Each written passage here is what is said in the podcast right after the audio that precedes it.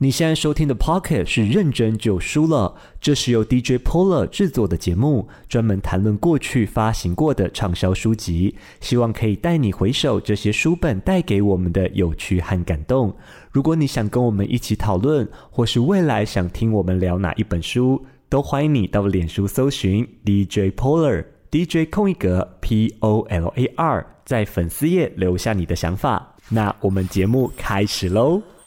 你现在收听的 Pocket 是认真就输了，我是 Polar，在我身边的呢，我们今天有好朋友归队了，是阿紫和阿珍。嗨，我是阿紫。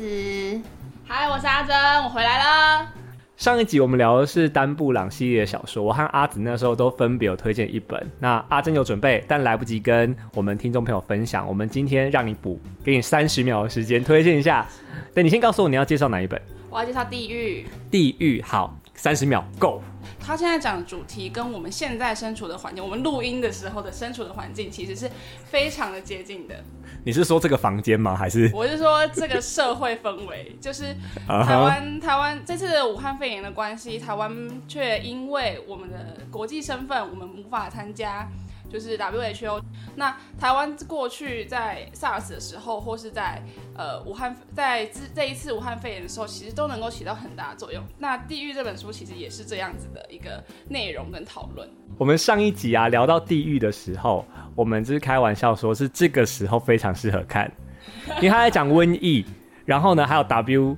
W H O，还差点讲错 W H O 的故事，对，因为它里面 W H O 的世卫组织对对对，在里面有登场，然后又在讲瘟疫的故事，所以我们觉得非常的适合，对，非常适合现在这个时期看。好，那在我们今天节目开始之前呢，我们来会诊一下我们的收听管道，分别有三个，我们现在一人讲一个哈，看谁讲不出来谁就输了。 首先呢，你可以下载 Sound On 的 APP，搜寻“认真就输了”就可以找到我们。还有 Spotify 看可以听得到我们哦。你也可以在 Apple Podcast 找到我们。有没有过年讲吉祥话的感觉？最后那个压力最大。好，不管你收听哪个渠道，就记得搜寻完认真就输了。听完的同时，也要记得帮我们按订阅。好，那我们进入我们今天第一个单元，输给你了。今天我们要聊的是饥饿游戏。哎、输给你了。 《饥饿游戏》系列小说在西元两千零八年出版，作者是美国小说家苏珊·柯林斯。故事描述北美洲在经历大灾难之后，由施惠国统治，在落基山脉建立都城，并把其他地方分为十三个行政区，施行高压统治。为了惩罚曾经发动叛乱的行政区，施惠国每年都会举办饥饿游戏，在每个行政区抽出一对少年少女到竞技场参加生死竞技，只有一个人可以活着离开游戏。同时，透过电视转播比赛过程，借此打击行政区的反抗意识。小说中的女主角凯尼斯为了拯救妹妹，参加了饥饿游戏，幸运地成为获胜者，但却卷入了行政区推翻都城的革命斗争。书中还藏着哪些讯息？输给你了，现在告诉你。耶、输给你了。我们今天要聊的是饥饿游戏。嘿，我不需要说啊，在这一集就是开始之前，因为我们都会在那个社群上发预告，说我们第三集聊什么，第四集聊什么。这一集开始之前，呼声蛮高的，哦，真的吗？对大家对饥饿游戏很有 feel 是不是？，对，而且我们在场，我们三个人有一个是那个饥饿游戏的 big fans，我其实我觉得我没有到 big fan，你没有到可是 big 我 fans，你我你知道为什么我会说你是 big fans 吗？因为我记得我们两个认识的在第一个礼拜第三天的时候，你就跟我说，我好喜欢饥饿游戏，啊，有有有啊，我觉得有一点是因为那个时候，呃，很叛逆电视，身边的人都很笨，啊，是这个原因吗？ 你觉得饥饿游戏是给你这个感觉是不是？哎、可是你一直跟我讲饥饿游戏的时候，我第一个想法，你知道男生女生真的不一样，我第一个想到就是三角恋哎、为什么？我第一个就想到就是哈，哎、可是那个饥饿绿茶游戏婊它是其实我觉得它有两个主轴啦哈，一个就是我们刚刚提到的感情，另外一个就是它很重要它的背景设定、游戏设定，它的背景设定在一个叫做 都施惠城。国诗会国，它的首都是都城，然后他们每年就会举办那个饥饿游戏，饥饿游戏。那什么是饥饿游戏呢？如果你真的没看过，我是觉得大家应该多少知道。但如果真的不知道，好，我跟你形容一下，大家玩过吃鸡游戏 吗？就差不多是 BGS 对，就差不多是 PUBG 那个样子哈，就是差不多差不多就是一群人进去那个竞技场地之后，那个场地地图会每年每每四年每一年不一样每，一年不一样每一年不一样，那只有一个可以活下来。就大家互相残杀嘛。对，然后都城用这个方法去统治十二个行政区。创作家怎么想写这个呢？我们后来有一个统合的说法叫反乌托邦。我们来解释什么是反乌托邦好了。讲反乌托邦之前呢，就要讲什么是乌托邦。乌托邦就是理想社会，对，好的地方，就是很美好的地方。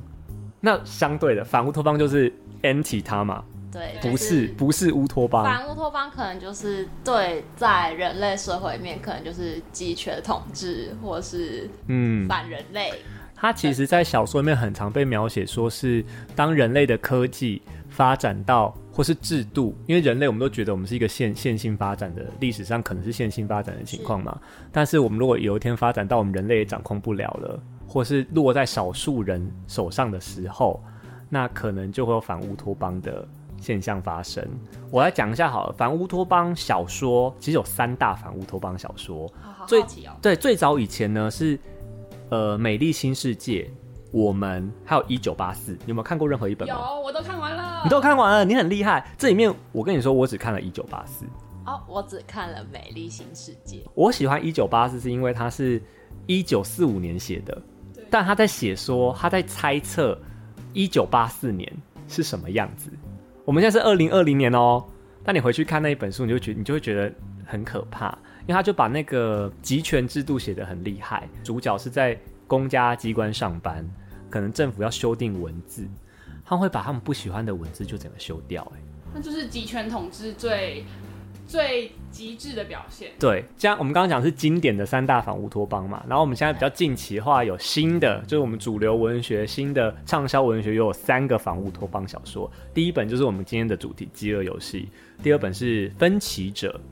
再来是《移动迷宫》，》。哦，那排名没有先后啊，就是大概就是这三本，他们三个呢有一个共通点，哎，好，不是有好多共通点好，多共同点，我们讲我们讲最表面的好了，都有三本，都是三部曲，都是青少年，然后都是有翻拍成电影。呃，我觉得比较大的重点是，他们都很喜欢做一件事情，在故事里面，他们都喜欢分类，把人类分成很多不同的阶层，或是他用个性去分，或是用你的什么体质去分。然后一旦分完之后，就会开始有差异、差别待遇，然后集权，然后就会各种心理的或生理的不适就会发生。分类这件事情，我就让我想到我们第一集的《哈利波分特》 类猫吗？哈利波特应该不是反乌托邦啊，但它有分类。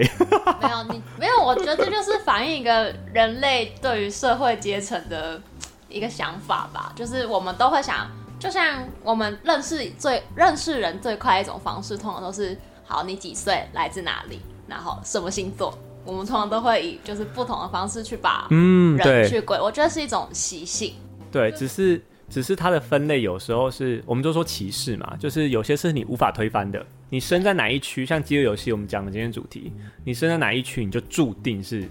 那一区这辈子，就是做那件事情，然后是这样的待遇，是这样的生存环境。对都城，它为了统治整个行政区，基本上你们区跟区之间几乎不会有交流。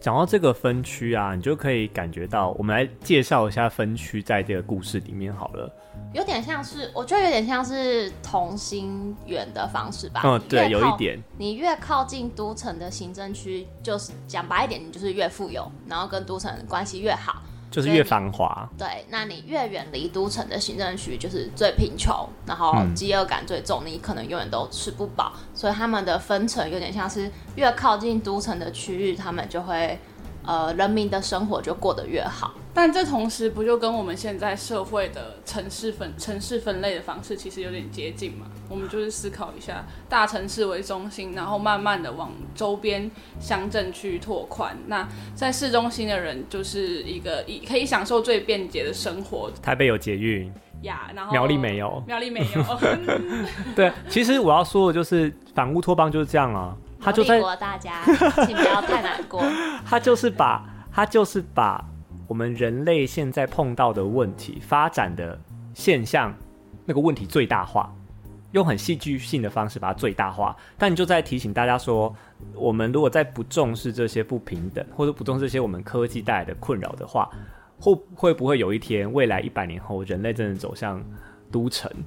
它这其实年是代一种现代社会的警示吧。我是觉得他有点悲观地在面对人类的发展啦，反乌托邦都有这个味道在，但相对的，主角的做的事情和他的反抗，或许就是每个人现在只知道人性和良心的部分。但我觉得很有趣的一点是在书里面，你可以看出哪些行政区是以参加饥饿游戏为荣这件事，我觉得嗯特别的有趣。饥饿游戏就是用每一年一次的这个吃鸡游戏哦，来控制这个十二个行政区嘛。然后你越外围的，像是我们主角第十二区是矿业区，然后第十一区的是农业区，越贫穷的地方，你参加这个游戏的时候，你就会越劣势。很有趣的一点是，它是自愿的，他是自愿代替他妹妹的。你要说这一段对不对？好对哎、我们来介绍主角好了，我们都讲到这个份上了。主角叫做 Kenny 凯尼斯嘛，哈，他们的名字都是那个啦，植物的名字，没记错的话，对，他们凯尼斯是猫草，对，然后他妹妹是他妹妹的名字叫小樱。叫萨库 拉，瞬间变大逃杀。但在书本里面，呃，妹妹的取啊、应该说她爸爸在取名的时候都有一些小小巧思。其实 Kenny 的本名是一个根茎植物，哦，是哦，我以为就是猫草、哎，记得故事里面是说他介绍自己的声音太小声，所以被误在发音里面被误认为猫草这个植物。但其实 Kennis 本名是一种根茎植物，他爸爸告诉他的呃过程就是，你只要找到自己，你这辈子就不怕饿死。好，讲到这个呢，就可以知道凯尼斯他其实他的生存之道是打猎，哎，他打猎是偷跑出去打猎的，因为被规定呢，他们的生活都是被规定，所以他其实不能打猎的啊。对，他其实是不能打猎，打猎在游戏里面其实啊不在书本的行政控管当中其实是犯法的。但是因为十二区的人民他实在是太贫穷，但也好在他会打猎。对，所以他才有办法在竞技场呃游戏里面生存下来。好，那接下来我们要聊的就是这个了，他活下来的方法到底是什么？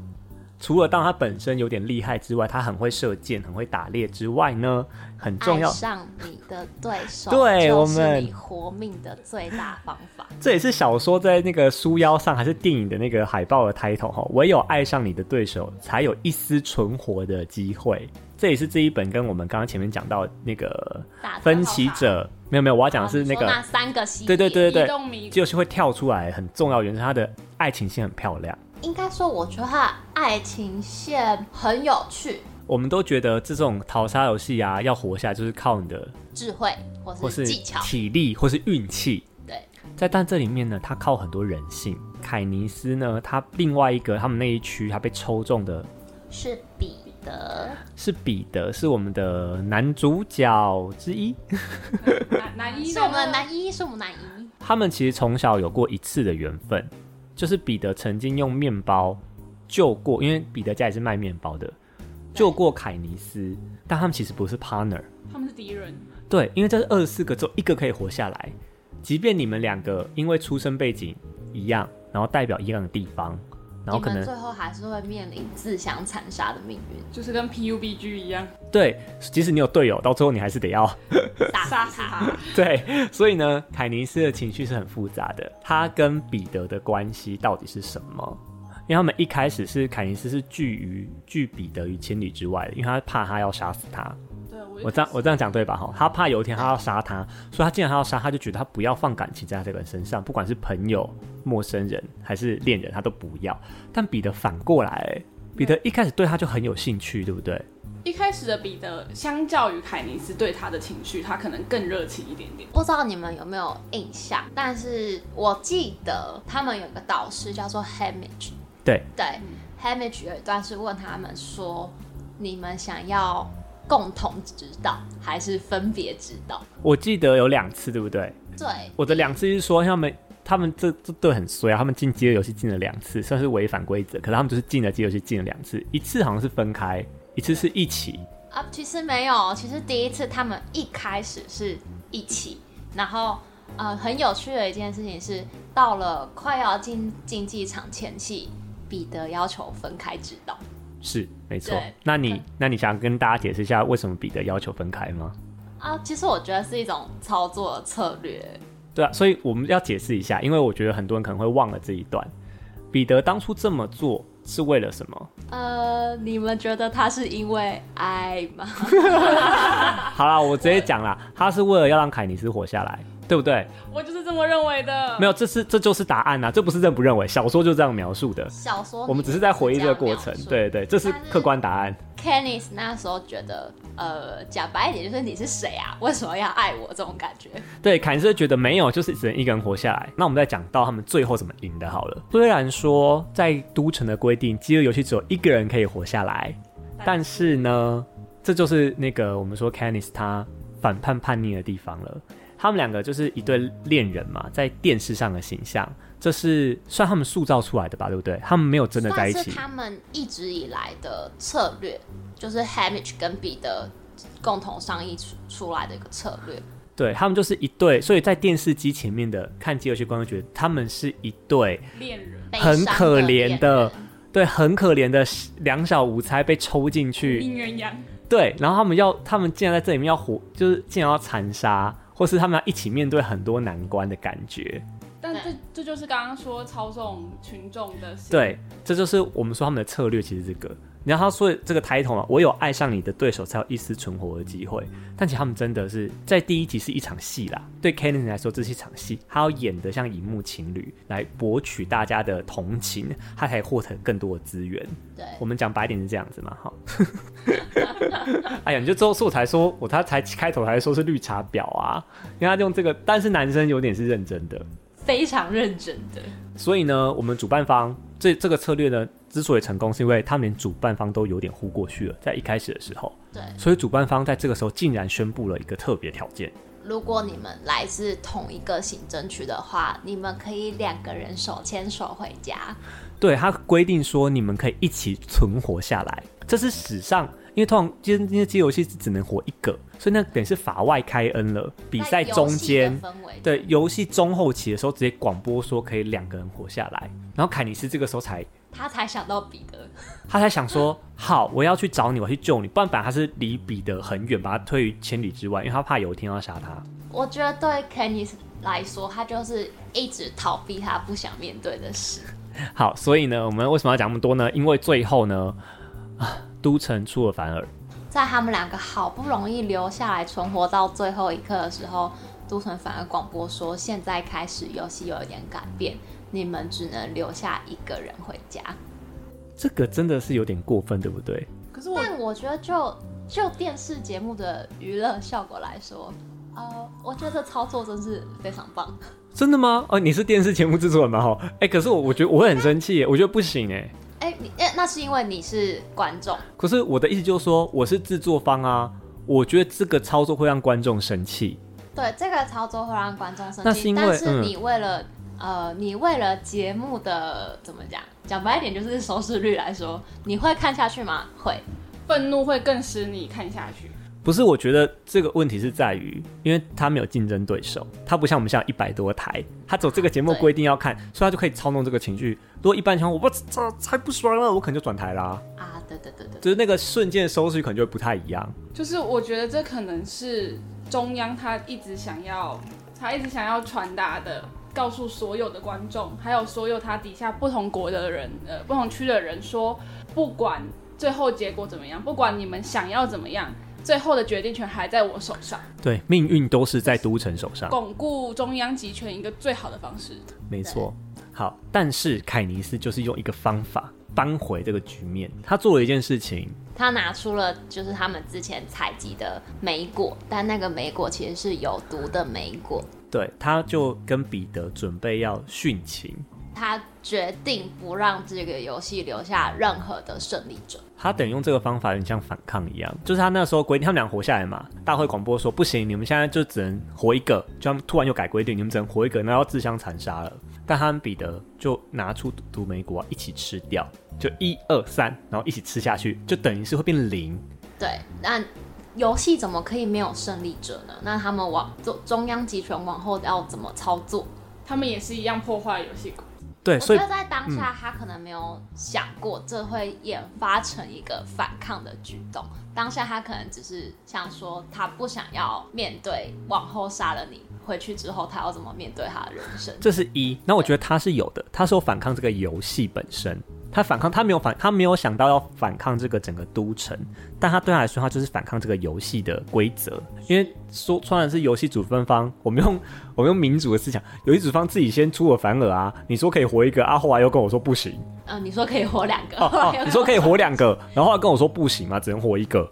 那对啊我为什么要鸟你？我为什么要？对啊，我们一起都不要活了，就有看你怎么玩下 去。对，自暴自弃，就是那时候有这个感觉，他是想要反抗这个游戏啦，他没有想到要反抗都城，对，但是他没有想到他这个举动反而变成了革命革的一命个的起点。对，变成那个十二个行政区革命，然后他变成革命那个象征人物，吹号角的人。对，我是觉得意外是那个游戏设计师居然马上就宣布对让他们两人共同获胜。但是但是他也是想好的啊，所以我才说他们为什么会二次进饥饿游戏嘛，哦你竟然用这招来摆我，对对，总统来说，你们两个小屁孩用这一招来反抗我的游戏，好，我再创造另外一个规则，让你回到游戏，对，你们要来第二次，通常通常赢过就绝对不会再进去了。在故事是这样，他们偏偏有一个叫什么，每四年一次，还每十年一次，每二十五年一哦，二十五年一大次巡祭大巡季，然后大巡季规则都会跟平常不一样。他这一季的规大巡季规则就是胜利者再一次，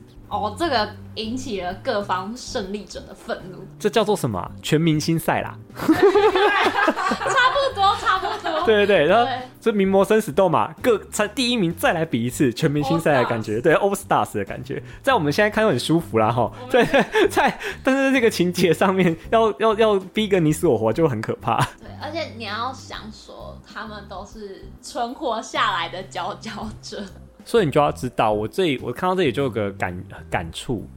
你知道我们是做媒体的，媒体这个时候被当做是一个战争工具，他们怎么包装，例如说彼得这个人，凯尼斯这个人，就他们两个，我觉得这本书最说好看是因为他们俩都不是主动的东他西，被迫，他一直要去扮演对方为他设定的角色。就像棋子，它就是棋子，然后他被就是啊，被两边摆动，对啊，他连感情都不能自己决定，他那个时候故事中有两个主角，两个男主角让他选，他是没得选择的。这是我最 confused 的点，他到底喜欢谁？我们等一下，我我们等一下聊这一等题。可以讨论这一我们在题。聊这题，但他故事里面他是无法选择的，因为他演了这出戏之后，你就要演完整个诗会国都在看你的表现。对你等于是被迫在第一集到第二集的时候，你被迫要跟彼得等于是结婚了。对的，你要一直扮演这个悲剧恋人的角色，你在全国人民的心中才会被认同，或是来其实不是说全国人民，是要被都城认同，因为都城等于是你用这招，你演这出戏来骗我的游戏规则，让你们两个活下来啊。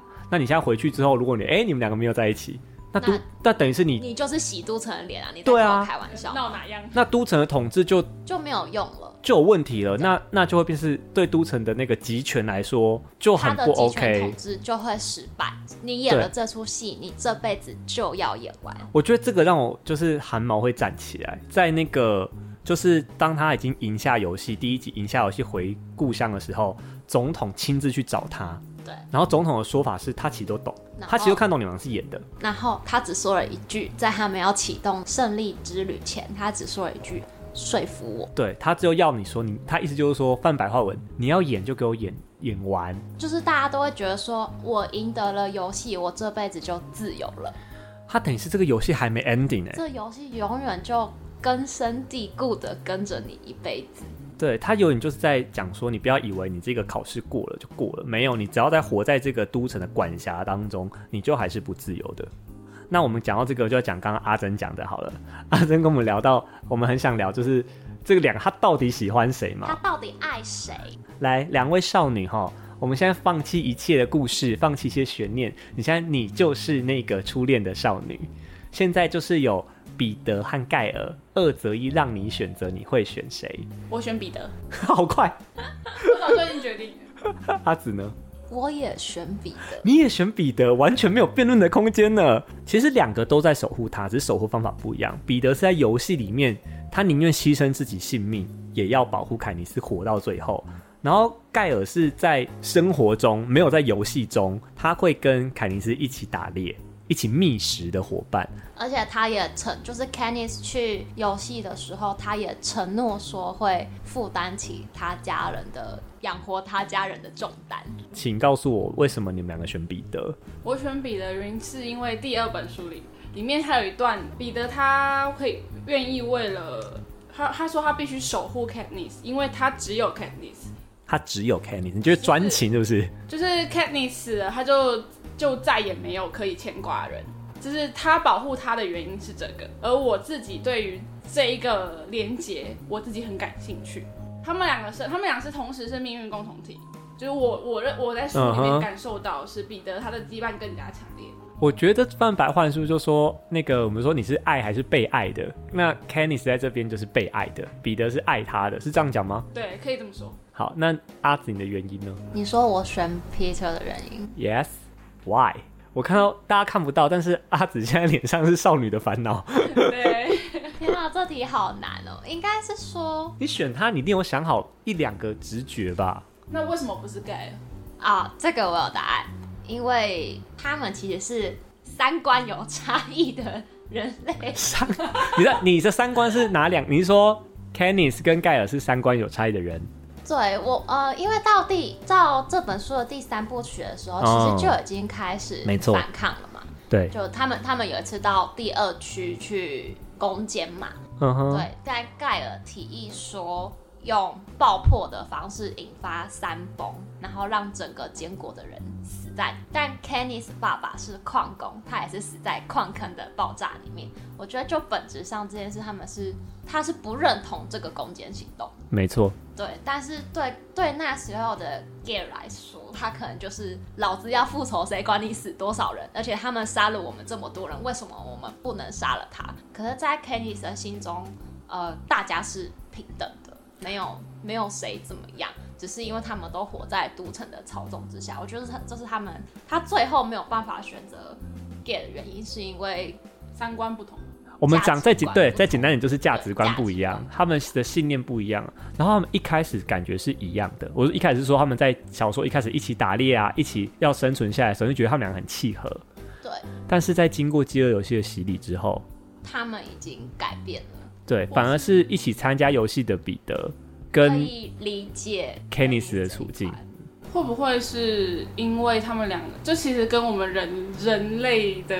感情很像啊？就是当你当你经过一些事情之后，呃，你跟你身边的人他没有在同一个环境里面或经历同样的事情，哦你们的价值观可我能懂会同时被改 变。就是远距离恋爱比较不可靠的原因。呃，也可以这么 说，对不哦对？就是当你你不是在同一个时呃时空背景之下的时候呢，因为我们人其实是会改变的。当你在身经历过一样的事件或经过一样的变化的时候，这时候本来青梅竹马的盖尔，此时可能就不是一个最好的选择。啊，我我那我要说，在这本书我一直从头这样看下来的前七十五帕时间，我都觉得 Kenny 最后会选择 Game，但只有一个瞬间，我突然觉得啊，两个瞬间好了，我突然觉得他这辈子跟 Gay 永远不会在一起。你是说就是那个坚果这件事情吗？对，还有还有一个另外一个是他们在反抗的过程中，呃，彼得后来被都城抓走了嘛？对对，对，然后他有一次冒着生命危险告警告第十三区的人民，你们今晚就会被炸死。对他警告有个轰炸行动，他虽然被他虽然是命在都城的手上，但他还是冒死去做这件事情。对我，我看到这里的时候，我第一次觉得哇，皮特会获胜、这也是我觉得 Peter 会获得第一次觉得最开始的哇，感觉我爱上彼得了，就在这一刻吗？ 对，就是不管他多么痛苦，你要想说他被抓走要承受多少严刑拷问，然后被，而且他那时候其实已经有点精神错乱，但就是你会觉得说，到底是多么强烈的爱，还一直想要维持维最护初 Kenny 的想法，让他活下去，要感动的女生那么难哦。 超难。因为我们很简单吗？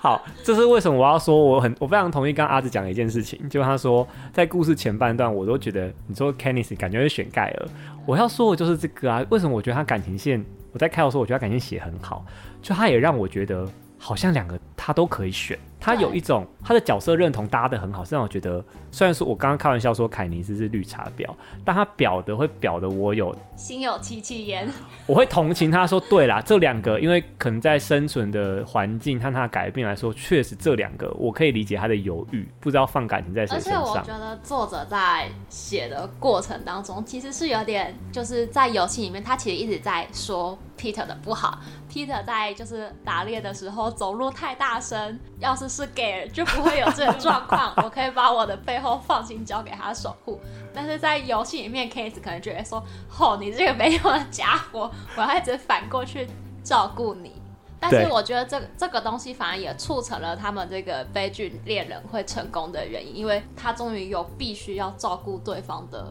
理由跟过程，不然他其实在前面他根本忘记有这个人的存没在。办法说服对对观众。对，我刚刚讲的就是，因为他有这个你知道拉扯，会让我想到另外一个东西。虽然有点跳题，但我必须要讲一下那个《暮光之城》。啊， 《暮光之城》也是一个，也是 you know，也是一个三角关系，女主角也是有得选，但是那个你就觉得很明显，她一定不会选狼人，对，他的答案很清楚了。就她一定会选吸血鬼那一边。所以我就说，为什么我喜欢这游戏，就是我不到最后，我还真的不知道她会选谁。对，对，就是比起那个，我就觉得啊，他一定是选吸血鬼啊，就是他一定会选 A，不会选 B 的情况。在《饥饿游戏》的感情线，它明明是一本反乌托邦小说，主要是在讲这个对抗的过程，它这个心理战的部分，它却在 A、B 这个拉扯写的很公平，这我觉得我我很喜欢它感情线的原因。他又把感情线也放在需要仔细对比处理的地方。对比起很多言情小说、三角关系言情小说，可能都不一定做到这一点哦。言情小说很明显会有个第三者，那一定是坏人。是嗯，男这本二没男有二欸永远这本没有，或是女啊这本二，这本没有，这本有点啊、我觉得有一段很有趣的是，后来盖尔和彼得他们一起去到都城，想要杀斯诺总统嘛。对，对，然后有一段他们在描写的是说，就是他们两个在聊天，嗯，我知道，对我喜欢这一段，对，然后 Kenny 其实在偷听他们聊什么东西。后来我记得是 g a r 说了最后一句话是说他会选择那个失去他之后就没有办法存活下去的人，你们记得吗？我记记得我记得，他他好像两个在讲说，你觉得就啊翻白话文就是青少年的对话嘛，哈，你觉得女生会选我们两个谁， 对不对？哎、其实就是这样，他们对都啊还是情商、就差不多这样意思嘛。然后他他的回答就是那个样子，就是会选择那个失去他就活不下来的人。其实那一刻，我觉得 Gary 已经知道自己会输了，我觉得 Gay 在第三集有点黑掉了，就是他他的对抗行动，他被就是愤就是愤怒这件事给操控。或者是这本来就是他的 personality，哦，对了，就他可能生就这样，只是在原本那个环境之下，他没办看法不这出么对来。所以如果真的有个平行宇宙 k e n n i s 没被抽到的话， ，maybe 他是他跟会盖尔就爱结婚了。对，他们会结婚生小孩，或是最后他们一起逃到森林里面去。当他们不用再抚养一家人的时候，可能他们可能就会离开行政区。好，在我们进入就是我们下一个单元之前啊，我刚刚不是说我手边有些数据吗？我来公布一下好了。我先说哦，我们这个节目正是反指标。 在我的在我们社群上啊，在 DJ Pro 脸书的那个粉砖上面呢，我们接下来会开始有一些社群的活动跟听众互动。那我们这一集呢，就算是第一次尝试啦哈。我就是设定了一个问题给大家投票，这个问题就是彼得和凯尼斯、盖尔跟凯尼斯，如果是你，你会支持哪一队？你选择哪一边这样子哈？然后我这一份投票呢，募集到了五十四票，有五十四个人参与投票。一面倒呢，选谁？百分之三十和百分之七十，大家都投给盖尔。为什么？七比三，大家选择了盖尔，为什么哈？来，你我觉得另外一个理由是，很多人都只看了电影，没有看书。电影里面的 Peter 实在是太太不帅 了，no no no，对真的是真的他完全就是电影的选角没有表现出 Peter 是一个温暖的男孩这件事。好，我来回复一下你，这是 你你翻白眼呢。我跟你说，我这有些留言我可以跟你分享。你说的对，有因为有个留言是写说彼得太矮了， 然后这个太矮呢，就是来自电影的印象。他说在电影里面，他觉得这两个超莫名的画面很不搭，因为他太矮了。我觉得在书里面，他就是书的作者一直有描写，Peter 要有一双温柔的蓝色眼睛。妈呀，这在电影选角里面真是没被表现出来，而且也不够温柔。由此可知，翻拍电影的宣教有多么重要。啊哎、但是我可以看到啊，有留留言给我们的，基本上都是彼得的留言比较多哎。虽然说一面倒票数是一面倒，但彼得这边的支持理由是也跟我们很像，他就说其实是往后的生活比较重要，哦嗯因为他们被改变了，所以盖尔像童年的那个美好记忆，但彼得盖尔像初恋，对，但彼得其实是未来，就是他是一起经历过这些挑战的革命情感的伙伴，然后就像你说的三观也比较近了。我觉得跟女生选择未来的配偶有关，就是你会选择一个可以接受你的缺点，对可以包容你这一切，那然后嗯，你们可以一直走下去，然后不会放手的对象。然后有一个说法是他觉得选盖尔的原因可能是贪图被照顾，我觉得用台语的说法就是，呃，就像以前古早的时候，这借杂波武汉 操，比较 man，比较 man。对身材就是呃比较好，然后比较强壮，然后也不会让我饿死，大概是这种感觉吧。对，所以呢，他就所以在这个时候，盖尔或许在这百分之七十上就赢下来了。但我觉得很大原因是你看了几集啦。如果是在第二集以前的话，我会我也会选盖尔。呃，我觉得在整本书的描写当中，其实 Kenneth 从来没有想过要谈恋爱，哦，对啦，对他只要活下来，对，所以他就是对这个人来说，他根本不懂恋爱为何物啊，嗯，对不对？我同意。嗯好好，那我们等一下呢，就延续这个动脑的氛围，我们进入我们下一个单元，拼个输赢。拼个输赢，拼个输赢。我们每一集呢，拼个输赢是我最烦恼的单元， 因为我都要气话想说 啊，而且我们毕竟我自诩是一个综艺节目，说那这本书要怎么综艺化呢？我们今天的玩法呢，一样是用抢答的，就是跟第一集有点像，但就是呢，我们的玩法变成了我们主考官变成了阿紫同学。嗨，因为他就是我说的，他就是一开始告诉我他是一个 big fans，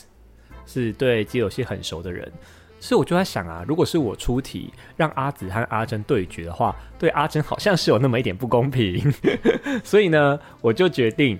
那让阿紫出好了，就是我和阿珍来 PK 一下。那我们总共有几题啊？五题五题，总共五题好，那我们抢答方式一样哦，就是呃，当你念完题目之后呢，我和阿珍就会喊呃 Polar 知道或是阿珍知道，谁先喊就可以先作答，输的一样要做结论。好，那我们游戏开始，请出题。第一题送分题， Polar 知道先喊，送分题是什么？请问下列哪个角色其实没有参与过饥饿游戏？一安妮，二盖尔，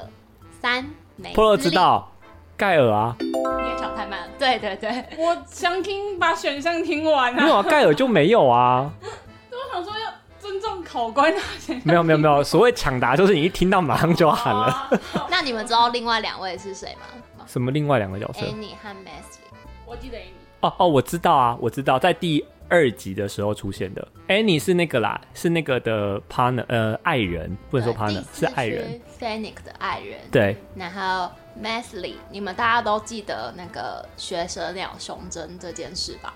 我知道。啊学蛇鸟胸胸针其实是属于这位就是宫廷的。诶，其实这段你可以讲一下。对，呃，应该是说大家都知道学生鸟胸针是呃 Kenny's 好朋友叫 Maggie，Maggie 送对给他的。嗯，那 Maggie 的妈妈跟 Kenny's 的妈妈其实是好朋友，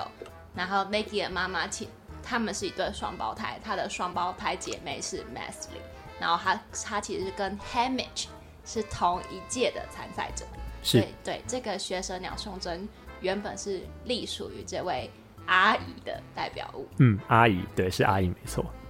好，第二题简答题，哇，简答题哦，好来，你来，你来，再来。来，请问诗惠国总共总共哦，总共有几个行政区？ Polo 知道说行政区吗？行政区哦，行政区就是有在控制人民十三，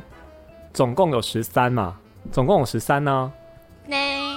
不对，对啊，总共啊，都城也是行政区啊、我刚刚就问说行政区啊，都城也是啊，那那那不行，你要你要给他作阿答珍啊知。道十四，哦， 好了好了，来一比一，来现在所以是十三加一，对不对？ 13总共加十三一区加都城对，这是数学问题啊！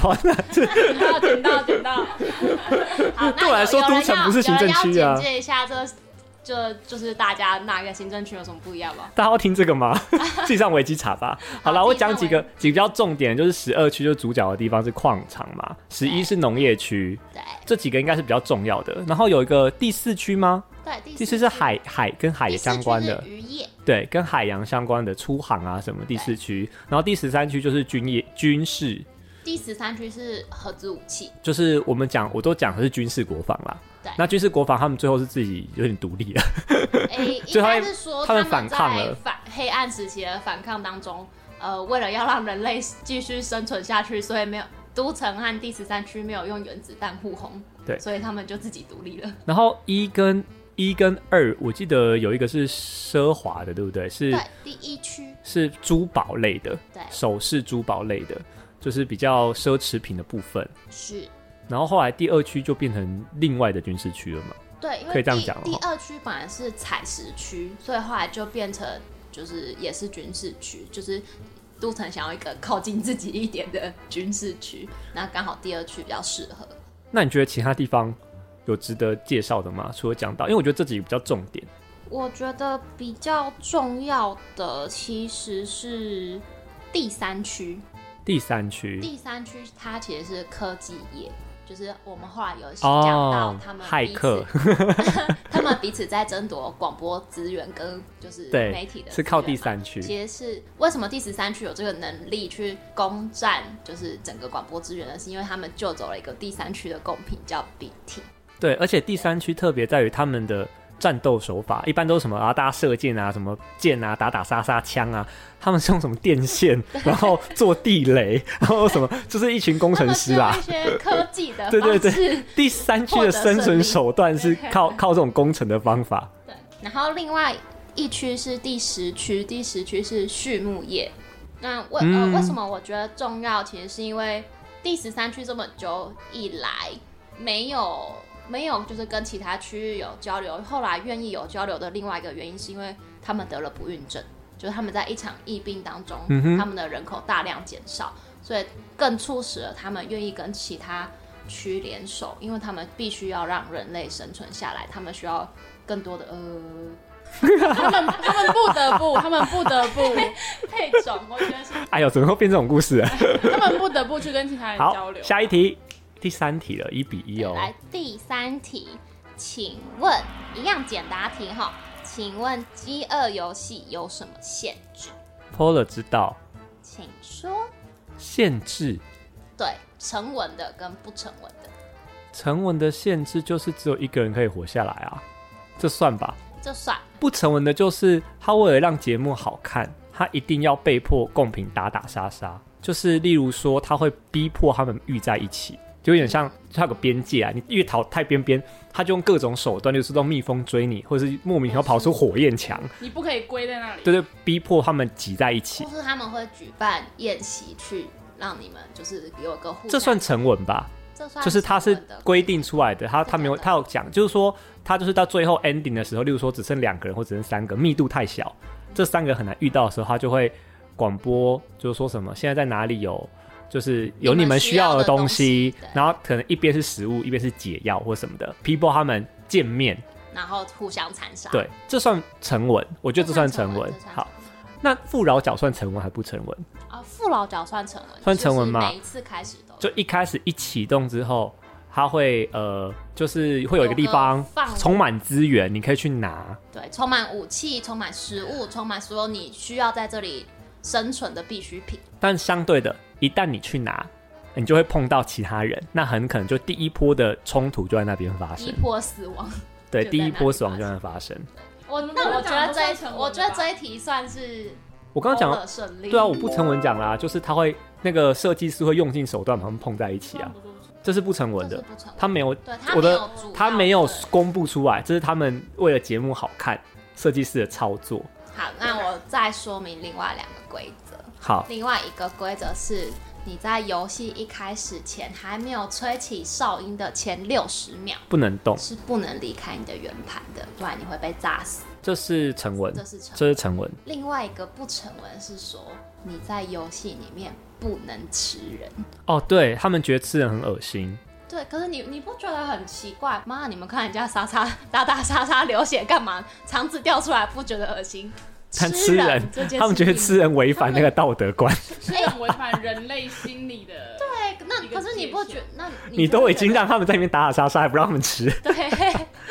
不好像就是人类也是一种，就是并可以，你的肉也是可以让它生存下去啊。那个是什么？好像是历史上发生过，对，发生过有有一有一届共品所以就是差点吃人， 吃人，然后然后收视率很低还是什么的，对，所以他们。可是我觉得很有趣的是，哦，你可以在这一段当中发现，其实都城人民还是有一点人性的。哦，都城人他们有超有个 sense 的好不好？他们有一个就是 他们最节目低很的好，看呢，最低的道德标准，很他们很神奇。他们根本就是要拿金钟奖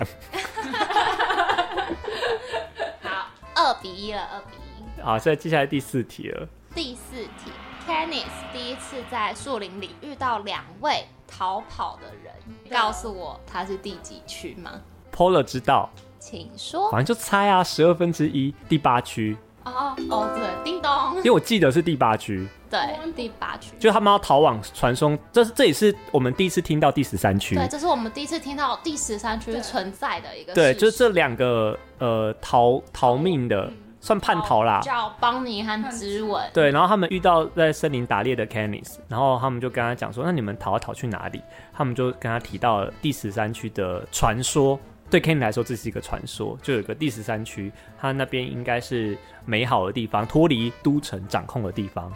而且他们应该是说，在这个时候，第十三区的轮廓才被就是有点显现出来，因为可能在故事里面当中，大家一一直以为第十三区早就是灰飞烟灭的地 方。在故事中会觉得这辈子好像就是被都城掌控了，然后在这个时候觉得， 哦，原来天外有天，人外有人，原来还有个地方可能是可能是好的，还有地方可以逃，但事实证明也没有好啦， 事实证明，只是另外一个政权，啊就是你脱离一个集权，你要面临另外一个集权。这就是人类嘛？你就对觉得但我们但就就是是这么看，到我们就是这么低等的生活。为了生存， 对，为了生存。好，那最后一题，我们都知道在游戏里面有很多变种动物嘛。 是对，好，那 Canis 的就是代表象征是学舌鸟，对对不对对？对那，请问它是哪个变种动物的后代？这个真的是，其实我知道答案诶，你你哦，真的假的？我想说我已经三比一了，我已经赢定了。Polar 啊所以你要不要 Polar 有知点 道啦，Polar 知道八卦鸟，对，八卦鸟。那八八卦鸟一开始是就是都城它，它用来军事的手段，就是它培养了这批。哦，可以说军臣真的是生物科技的那个，他们很有很强哎、很会做 DNA 改造哎、他们改造一批这种鸟呢，他们会去窃听敌人的机密，然后算是一种集权统治的手段，让你大就家不要有嗯反抗的、反抗的问题。你想象一群会飞的录音笔好了。哦，对，差不多，差不多 是这这样样。讲大家比较好懂，就是他的理想就是呢，他们飞出去之后，他可以窃取那些机密，然后就可以听到。结果聪明反被聪明误，敌人知道之后呢，就反过来利用这些八卦鸟，放了很多假新闻出去。假新闻制造者就是在这时候诞生的。对，就是你好，你要窃听我们的好啊，我就录一些假的给你听。对所以这些会飞的录音笔呢，就录到很多假的情报。对，然后就把都城搞得就是耍的团团转。所以搞了半天，你这你这个八卦鸟白研发了。对然后既然这样的话，那那就不管啦，就帮放生出去。对，然后他们就在野外竟然活下来了。他们跟呃另外一种天然的物种交配，生出了学舌鸟。对，就学舌鸟。那这学舌鸟就是很会模仿外界的声音，对，学舌鸟就变成后来 Canis 的象就是征象征。所以你就知道，其实学舌鸟它象征就是都城的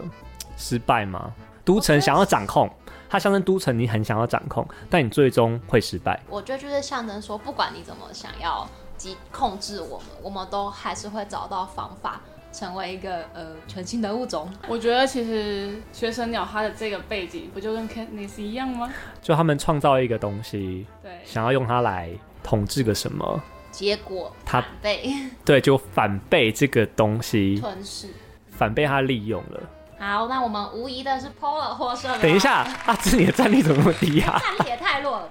哎、我一开始超担心的，因为我们这集大家看我们上架日期就知道哈，它其实比我预期的稍微晚一点点，因为我们中间有些可能录音时间的波一动些波改变折。所以我很早就看完这三本书了。我的我很怕我忘记哎。 哦，好在你问的我，我那个第八区真的是我印象中硬挤出来的。我印象中是第我八刚区刚在，四跟八中间卡了。不是四啦。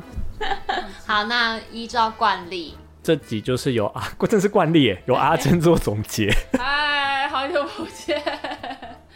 如果让我来结论《饥饿游戏》这一本书的话，我觉得它是一本今年我们看有一个感受，我们五年之后看又会有另外一个感受的书。《饥饿游戏》当年我看的时候的，我还是个那时候我还是个学生，学生总是会有一个很多愁善感的时候，因为你就是一个只要念书就可以的时代里面，你就会有一种对这个世界有很多的同仇敌忾啊，对这个世界你会觉得啊，这个怎么这样？那是因为你不了解这个世界。而现在出社会之后，你了解，你慢慢了解这个世界，你会发现对这本书你有不同的见解跟不同的想象。而且反乌托邦啊，真的是反乌托邦这个主题，我真的觉得应该是人类一辈子都会一直在继续看到的。我帮你补一个东西好不好？就是在第三集的结尾这一段，我觉得是，哎、这是先说，这不是我自发性想要讲的，这是听众私讯给我的说你们要聊你们要聊饥饿游戏，一定要讲这一段，因为这是他就是起鸡皮疙瘩的一段，就是诶饥饿游戏最后，不知道你们记不记得 k e n n i s 跟那个他的导师有一段，应该是导师有一段对话，讲说，因为他那时候要结束了，就说，哎、好像生活要开始美好了，就是不用担心什么事情了。但是他就说、呃没有哦，我们现在正只是蜜月期而已。我们现在虽然我游们戏设计师，我们虽然哦是跟游戏意思，他说我们只是蜜月期而已。我们虽然经过这些恐怖的经历啊、饥饿游戏啊，然后都城跟十三区的战争，但是人类的集体的思想其实很短。对，人类其实是很笨、很善变的动物，而且很会自我毁灭。他说这是我们要记得的时刻。对，人类不一定会记得这些教训。好了，我们就是低等生物，就这样。人类是健忘的，没有，应该是说动物还是有动物的本能。就像我们现在这个时代，我们现在相对于以前，我们现在绝对是比较和平的时候。 对，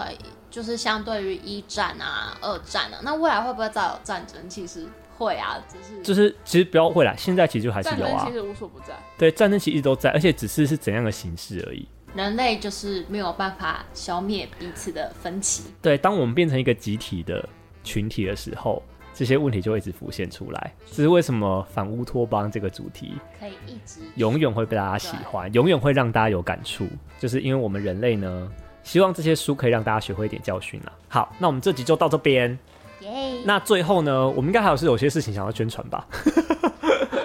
好，首先呢，就是如果你是习惯使用脸书的，呃，目前呢，在我们的社群投票，像我们今天投的是彼得和盖尔嘛，未来我们会继续有这些社群互动的企划。那如果你想参与的话呢，脸书这边，请你搜寻 DJ Polar DJ 空一格 P O L A R。那接下来我们也在呃，应该确定了吧？我们会办我们 IG，确定会在 IG 里面创建一个属于认真救赎的账号。对，我们会呃创一个 IG，所以大家可以现在你听到的话，你在 IG 搜寻一下“认真就输”，应该可以找到我们。哦，没有的话呢，就是还没好，